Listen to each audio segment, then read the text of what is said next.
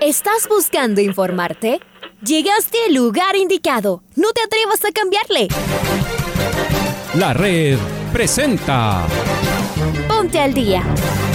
Información deportiva al instante sobre la actualidad de los equipos ecuatorianos muchos goles y el drama que tanto disfrutamos. Los albos se pusieron en ventaja con doblete de Adolfo Muñoz. La Libertadores Femenina cuenta con sus 16 equipos. Con la conducción de los periodistas de la red, Raúl el Profe Chávez y Andrés del Pichón Villamarín. Mucha información que contarles aquí en 102.1 FM. El microciclo de la selección que arranca el día de hoy. Ponte al día. La red. Bienvenidos.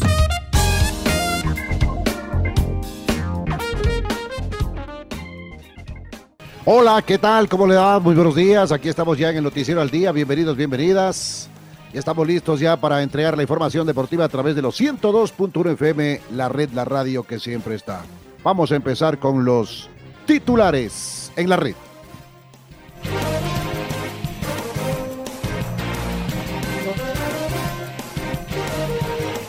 El campeonato ecuatoriano no se suspenderá, sostiene Juan Zapata, presidente del COE Nacional.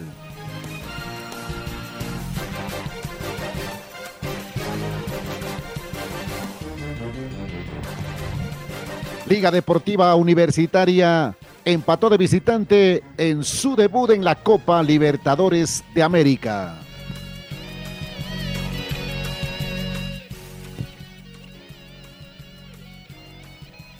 Franklin Tello, presidente del Independiente del Valle, pide que Liga Pro aclare manejo económico.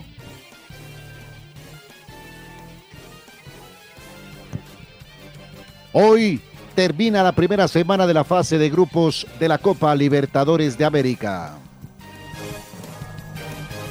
Esteban Paz manifiesta su inconformidad con Liga Pro y Gol TV.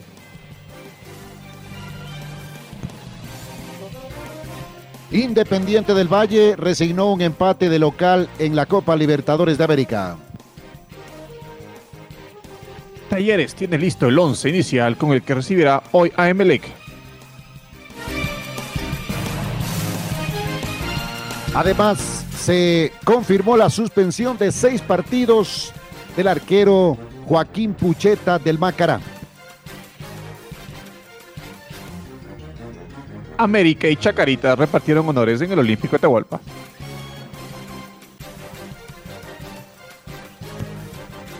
Momento para escuchar el editorial con Alfonso Lazo Ayala.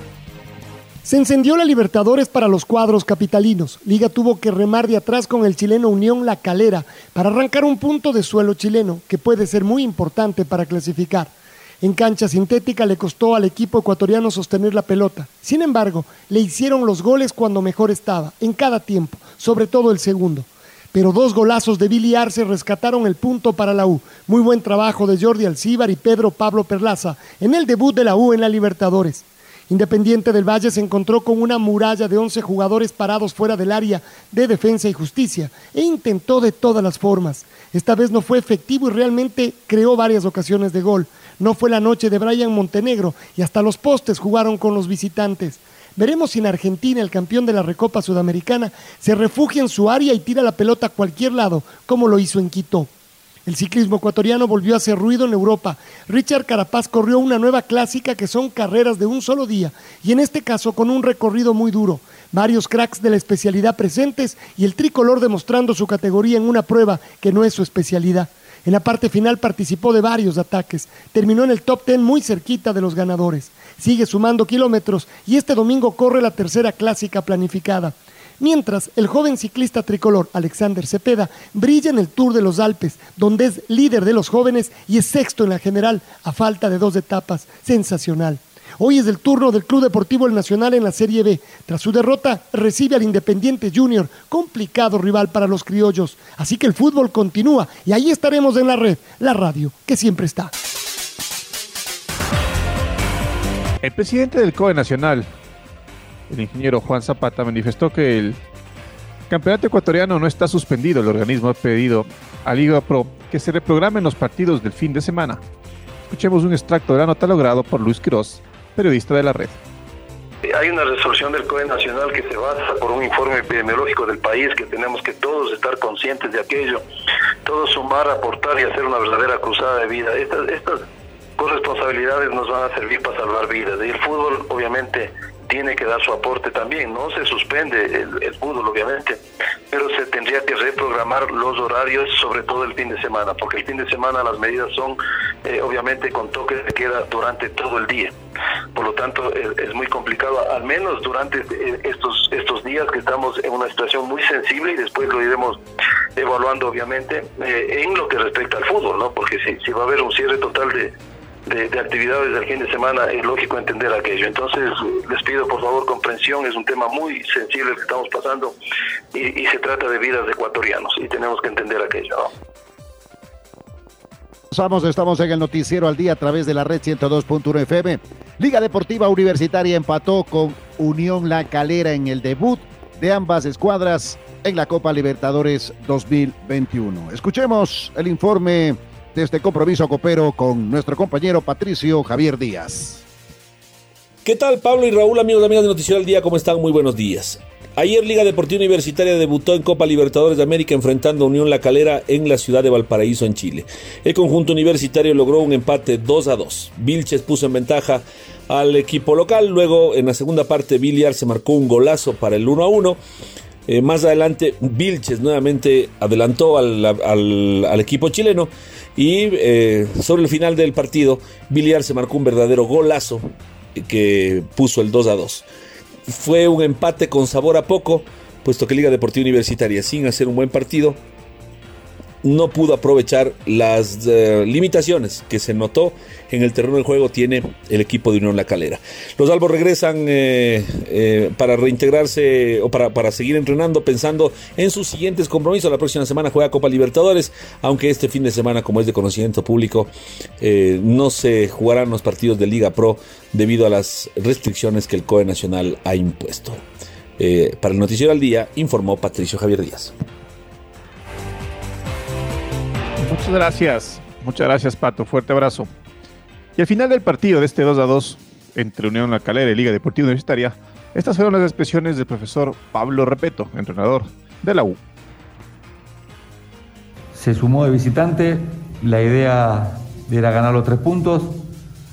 Eh, un partido que nos costó eh, al principio, después fuimos de menos a más y y bueno, creo que el primer tiempo terminamos los últimos 10 minutos eh, bien, generando alguna situación.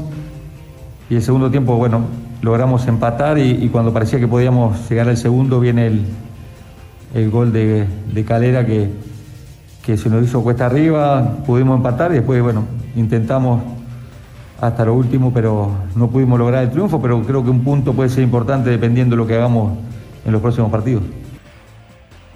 Independiente del Valle empató 1 a 1 con Defensa y Justicia en el inicio de la fase de grupos de la Copa Libertadores de América. Los Rayados del Valle atacaron durante todo el partido, pero les faltó efectividad. Freddy Pasquel nos entrega un informe de este compromiso de la Copa Libertadores de América, jugado en el estadio Rodrigo Paz Delgado.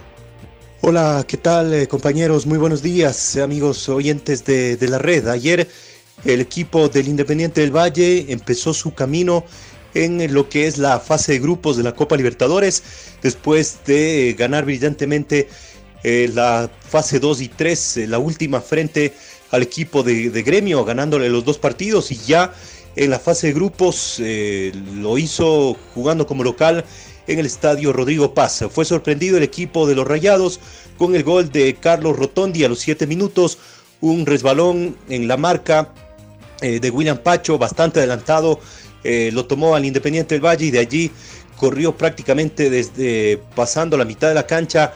Rotondi se metió en el área y definió de zurda eh, certero el gol, el, delantero del equipo argentino para el 1 a 0. Después, a los 29 minutos, un cabezazo formidable de Cristian Ortiz, que estuvo metido ahí dentro del área, igualó el marcador 1 a 1. Después fue todo para el Independiente del Valle en el primer tiempo y sobre todo en la segunda parte, encerrando al equipo argentino pero los ataques, las llegadas, los desbordes no fueron aprovechados eh, varias veces, nadie pudo empujarla, eh, empujarla dentro eh, de las mallas y de esa manera se vio impotente el equipo del Independiente del Valle, solamente con la igualdad uno a uno en condición de local. Al final, un, un conato de incidentes, el que más reclamó al árbitro y a los rivales fue el volante Cristian Pellerano. Lo cierto es que el Independiente empezó con un traspié o resignando al menos un empate en condición de local frente al flamante campeón además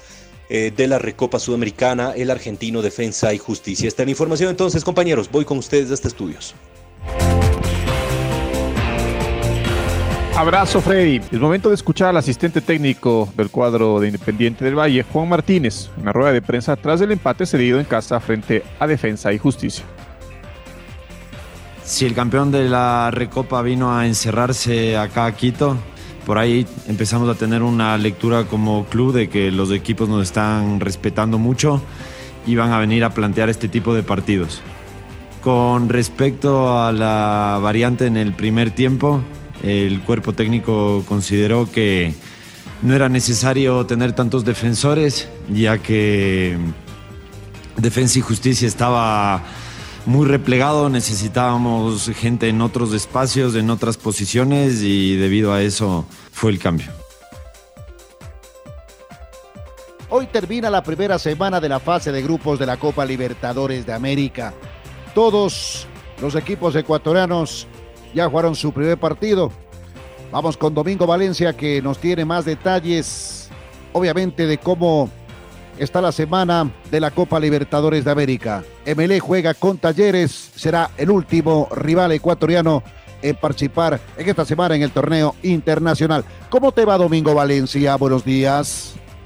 Buen día compañeros, amigos oyentes, ¿cómo les va? Los rivales de Barcelona jugaron ayer a la noche, Boca Juniors se impuso 1 a 0 con gol de Sebastián Villa a Diestrongues en el Hernando Siles de La Paz, mientras tanto que Deportivo La Guaira empató frente al Atlético Mineiro. Luis Martínez anotó para el conjunto venezolano y Matías Aracho anotó el gol del conjunto brasileño. Mientras tanto, después del empate o mientras se jugaba el partido entre Independiente y Defensa y Justicia que terminó 1 a 1 con goles de Cristian Ortiz para los ecuatorianos y Carlos Rotondi para los argentinos, el Palmeiras de Brasil logró ganarle 3 a 2 al Universitario. Ganaba 2 a 0 el conjunto paulista Danilo y Rafael Veiga, empató Enzo Gutiérrez con un par de goles y al final del partido a los 90 más 5 Renan con un cabezazo le dio la victoria al conjunto de Sao Paulo, que por ahora es el puntero del grupo A de la Libertadores. Mientras tanto, Rentistas con gol de Salomón Rodríguez se adelantó en el marcador, pero Juan José Cáceres sobre el final del encuentro empató para Racing Club que se llevó un empate del centenario de Montevideo. Liga Deportiva Universitaria en cambio igualó 2 a 2 ante Unión La Calera en Chile. Billy se marcó los dos tantos universitarios, Andrés Vilches los dos tantos chilenos y Cerro Porteño se llevó los tres puntos de Colombia ante el América de Cali. Robert Morales y Ángel Cardoso marcaron los tantos del conjunto paraguayo. Hoy se termina la primera semana de la fase de grupo de la Libertadores. A las 17 horas en el eh, Estadio Maracaná de Río de Janeiro, Fluminense, que vuelve a la Copa tras ocho temporadas, recibe a River Plate de Argentina. Mientras tanto que a las 19 en el Atanasio Girardot, el Atlético Nacional recibe a la Universidad Católica de Chile y Junior cierra la jornada de Libertadores a las 21 horas enfrentando a Independiente Santa Fe de Bogotá en el Estadio de Barranquilla a las 21 horas. La próxima semana, el día martes, comienza la segunda fecha de la fase de grupos de la Copa Libertadores. Informó para el Noticiero al Día, Domingo Valencia. Compañeros, volvemos con ustedes de Estudios Centrales. Gracias, Domingo. El máximo dirigente de Liga Deportiva Universitaria, Esteban Paz, afirmó en el programa Jornadas Deportivas que tiene muchos reparos con algunas decisiones de Liga Pro y con la polarización que, según él, intente poner Gol TV, cadena dueña de los derechos de, de televisión del torneo ecuatoriano. Escuchemos un extracto de la entrevista de Esteban Paz. Entonces me parece que sí hay una polarización en las decisiones y sobre todo, y vuelvo repito, en la dirección y en la edición de los comentarios de un grupo, no todos, por favor, no todos, porque resalto como el que más, que hay excelentes periodistas. Y no lo digo yo, lo dice la gente, lo dice varios, varias personas que nos sentimos muy cómodos escuchando porque no vemos que tienen inclinación por nadie. Pero sí hay un grupo muy fuerte que trata de manipular la información. Y eso es lo que molesta, manipular la información. He conversado con el director ejecutivo de la Liga Profesional y me ha confirmado que lo que estoy diciendo es verdad. Sí hay una polarización en las decisiones de los horarios y que está equivocado tanto Gol TV como la Liga Profesional. Alberto Díaz me lo ha confirmado. Entonces, eso molesta. Y no me molesta a mí, molesta a todos los equipos que nos sentimos que no hay un balance en las decisiones. Aclaración, el partido entre Ebeleg y Talleres es por la Copa Sudamericana. Avanzamos en el noticiero al día por la fecha 6 de la Serie B del fútbol ecuatoriano. América de Quito recibió a Chacaritas. El marcador final fue 0 a 0. En los primeros 15 minutos se evidenció la intención de América por buscar el partido, pero sin llegadas concretas de peligro. El equipo cebollita intentó acercarse con disparos lejanos que salieron desviados. En el minuto 26 se registró la primera jugada de peligro. Jan Robledo probó de media distancia, pero la reacción del golero del América, José Cárdenas, salvó al arco Cebollita. Al minuto 33, una gran jugada por la banda derecha fue bloqueada por la intervención oportuna del guardameta del el equipo de Chacaritas. Al minuto 35, el cambio de posición entre Emiliano Clavijo y Ronnie Medina generó que América tuviera un mejor manejo del medio campo y obligó a Chacaritas a retroceder. Tres minutos más tarde, Jorge Luis Cuesta logró conectar de cabeza dentro del área, pero no pudo darle dirección de arco. Al minuto 44, en cambio, Esteban Reyes sacó un disparo potente que se estrelló en el vertical y ocasionó temor sobre el arco del el Escuadrón Verde. En el primer minuto del segundo tiempo, América tuvo un tiro libre peligroso que pasó cerca del arco de los auriazules. Al minuto 56, Ronnie Medina, que había iniciado la jugada, no pudo cerrar la pinza. En la próxima fecha, América de Quito visitará a Independiente Juniors y Chacaritas recibirá a Liga de Puerto Viejo en la continuación de la Serie B del fútbol ecuatoriano.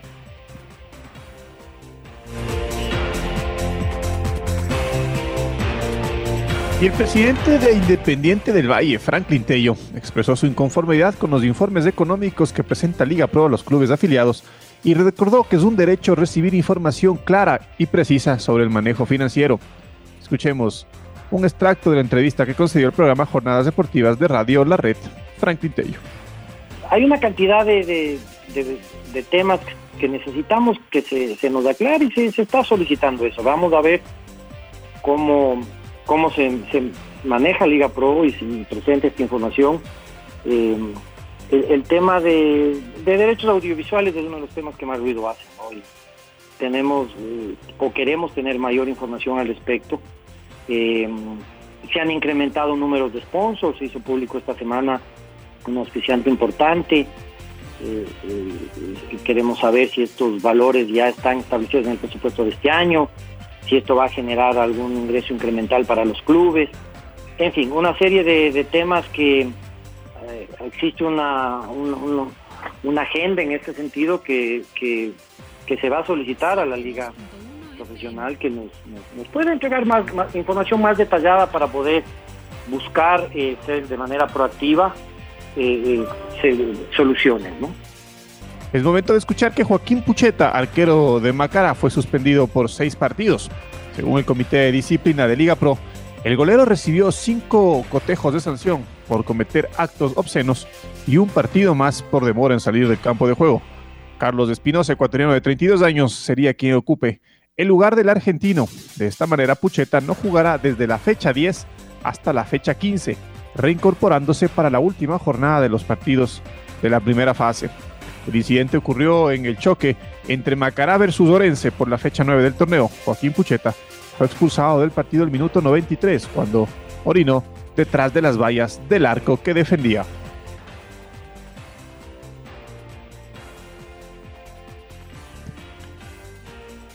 Avanzamos en el noticiero al día. Aquí está la nómina de convocados del Club Deportivo El Nacional para el compromiso de la Serie B del fútbol ecuatoriano frente a Independiente Juniors. Leodan Chalá y David Cabezas, los arqueros. Defensas Jean-Pierre Torres, Ronald de Jesús, Walter Chalá, Adrián Cela, Jeremy del Castillo, César Vélez.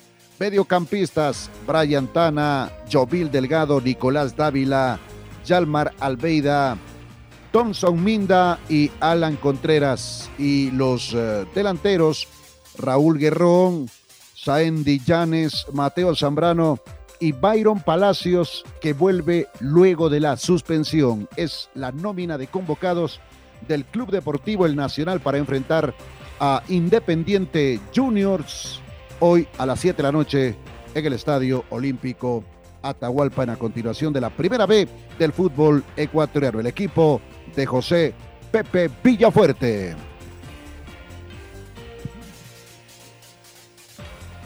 Es momento de escuchar el gol del recuerdo. El gol del recuerdo.